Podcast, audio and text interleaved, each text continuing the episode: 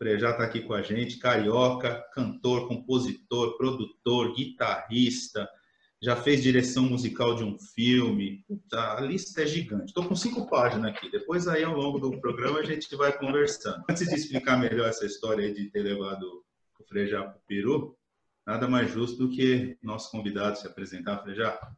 Muito, seja Boa muito bem-vindo, cara. O prazer, é um prazer estar com vocês aqui, bater esse papo divertido e informativo. Muito bom estar com vocês. Obrigado pelo convite. Um prazer estar estreando aí a Ponte Aérea Musical. O que acontece foi o seguinte, cara. Em 2014, é, eu, eu com mais alguns professores, a gente foi dar aula no Peru. A gente foi para o Peru, aquela coisa, né? De não, não, saber direito o que a gente ia encontrar lá, de não, não conhecer nada da cultura. É impressionante como o brasileiro é ruim desse negócio de conhecer cultura, até da gente mesmo, imagina dos outros, né? E aí eu estava dando uma aula lá de planejamento estratégico lá com o meu portunhol afiado, dando uma aula de planejamento estratégico e nada daquela galera entender do que eu estava falando. E era um momento, 2014, que a gente não tinha internet igual a gente tem hoje. E a internet lá era muito ruim. Então eu levei um monte de DVD com clipe, porque eu sou é, da época da MTV, eu gosto de clipe. E estou lá no hotel vendo uns clipes, pensando como é que eu vou ensinar planejamento estratégico para essa galera. E aí entra o clipe de segredos. Aí começa lá o bonequinho do Frejá lá, né? Procura um amor que ainda não encontrei, aquela coisa toda e tentando chegar. Falei, putz, cara, achei. Peguei lá o Google Tradutor, traduzi a letra, né, para espanhol. Cheguei cedo na universidade, pedi para imprimir. E aí levei e falei assim: és um cantante brasileiro. E pus o clipe lá pro pessoal com, a letra em espanhol. E aí os caras entenderam, porque aquele clipe, é impressionante como aquele clipe, para gente, né, que, que é da, da área de administração e de gestão, como aquele clipe funciona certinho para falar de planejamento e estratégia, cara. Onde eu quero chegar e como eu vou fazer para chegar. Nunca mais deixei de usar o seu, o seu clipe. Sensacional. Não, e é curioso porque essa música ela tem um alcance muito grande, assim, as crianças adoram por causa do desenho, porque a letra é uma letra muito direta as pessoas gostam porque é uma letra romântica, mas essa abordagem da, da, do planejamento estratégico foi sensacional. Nunca imaginei que viria por aí. Maravilhoso, cara. Eu achei curioso essa coisa que ele falou do Peru, porque eu tive no Peru, acho que há dois anos atrás. Pois e é, eu, eu, eu, já e essa coisa que você falou, é, como a gente vai para um outro país da América do Sul sem ter muito conhecimento do que vai encontrar lá, eu é, tinha um pouco essa sensação, mas eu já tinha um pouco de uma ideia de que eu ia encontrar lá, porque eu tive um, alguns anos antes no México, que esse foi realmente um país onde eu fui sem saber o que, que eu ia encontrar lá. E é, o que me deixou muito curioso, muito assim impressionado no México, que se confirmou na, novamente no Peru, é primeiro como a gente conhece muito pouco da história deles e como eles colocaram a presença do habitante original deles dentro da história deles, que é uma coisa muito mais é, qualificada do que a gente tem o índio dentro da nossa história. E eu fiquei constrangido pela história do Brasil ser ensinada e ser espalhada para os brasileiros da maneira como ela é, colocando o índio na maneira como ele é dentro das escolas, quando lá você vê que é, você entra em qualquer museu, qualquer coisa que o cara está te contando a história, sobre qualquer coisa que você está vendo na rua, a presença do habitante originário dele está lá, muito forte, e você vê claramente quando você tem o cara que é basicamente um descendente de indígena e quando você tem o cara que veio porque a Espanha chegou. É, é, isso é muito curioso. Aqui no Brasil é um pouco mais misturado, mas mesmo assim a gente tem gente que a gente encontra na rua que é é um indígena perfeito, né? E ele não tem essa, essa relação com a, com a herança é, genética dele, com toda a história de antepassados. Eu acho que isso foi uma coisa que me impressionou muito. Quando eu fui ao México, eu já fiquei chocado, achei que ia encontrar isso de novo no Peru e realmente encontrei de novo. É, é muito diferente isso.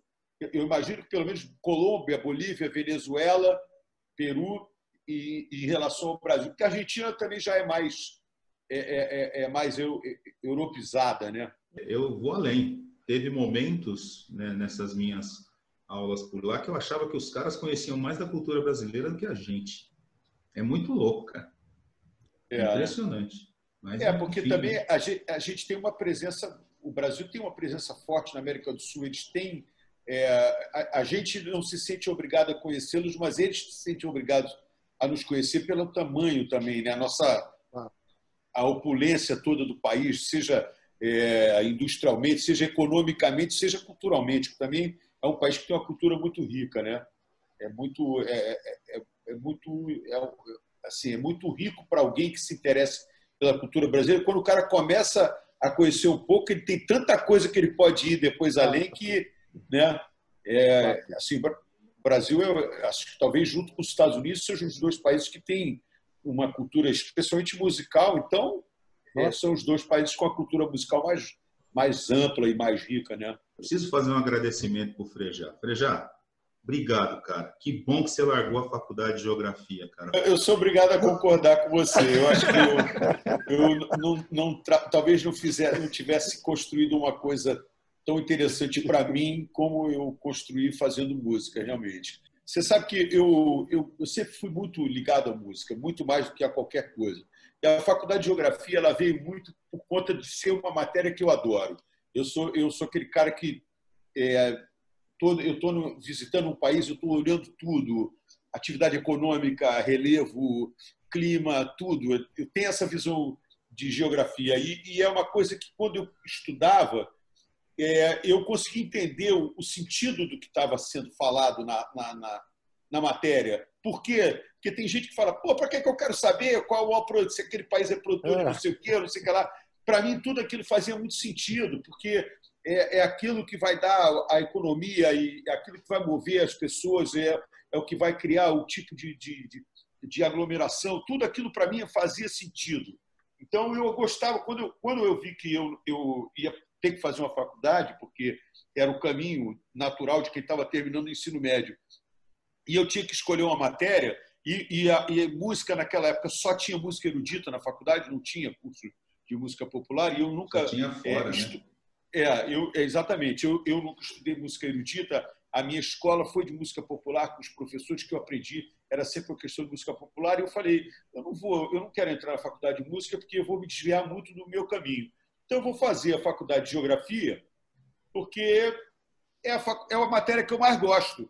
E aí eu passei, cara, e fui para a faculdade, mas era aquilo era muito distante de tudo que eu imaginava, cara, era muito longe. Até se eu tivesse a fim de aprender geografia, estava difícil. Porque, assim, eu, no, no, primeiro ano tinha assim, estatística, cálculo, é, química, física. Eu falei, caraca, cara, porra, cadê a geografia? Tinha um, uma aula de geologia. Eu falei, não tem geografia aqui, só tem matemática e, e, e cálculo dessas coisas. Eu falei, ah, não, eu não estou afim de ficar nisso aqui, não. Aí eu abandonei. Na verdade, eu não tranquei a faculdade, eu simplesmente deixei de ir. Vamos lá para o Rock in Rio 1, Frejá. O que, que foi subir naquele palco? Eu estava no show, estava nos dois. É, na verdade, assim, o momento de a gente ficar completamente é, assim, espantado com a dimensão daquilo já começou quando a gente foi conhecer o palco, porque uma semana antes, a gente foi convidado para ir conhecer, porque falavam, né? Ah, o palco vai ser de tantos e tantos metros. Você falava, pô, não consigo imaginar o que é um palco de tantos e tantos metros. Preciso ir lá ver. Ah. E aí a gente chegou lá para ver e já estava montado o palco do Queen. Porque, na verdade, hum. naquele festival, o Queen ele teve um protagonismo ali. Porque toda a luz do festival era o equipamento de luz que acompanhava o Queen, né? É, a equipe de som era uma equipe que não sei, provavelmente estava fazendo a equipe do a turnê do Queen pelo mundo afora, que era Claire Brothers, que era uma das maiores firmas do mundo e hoje é a maior firma do mundo. E aí a gente chegou ali e olhou aquele palco gigantesco, né? Um negócio muito grande e ele rodava, né? Tinha aquela coisa de que trocava, que depois acabou dando até um problema em algum momento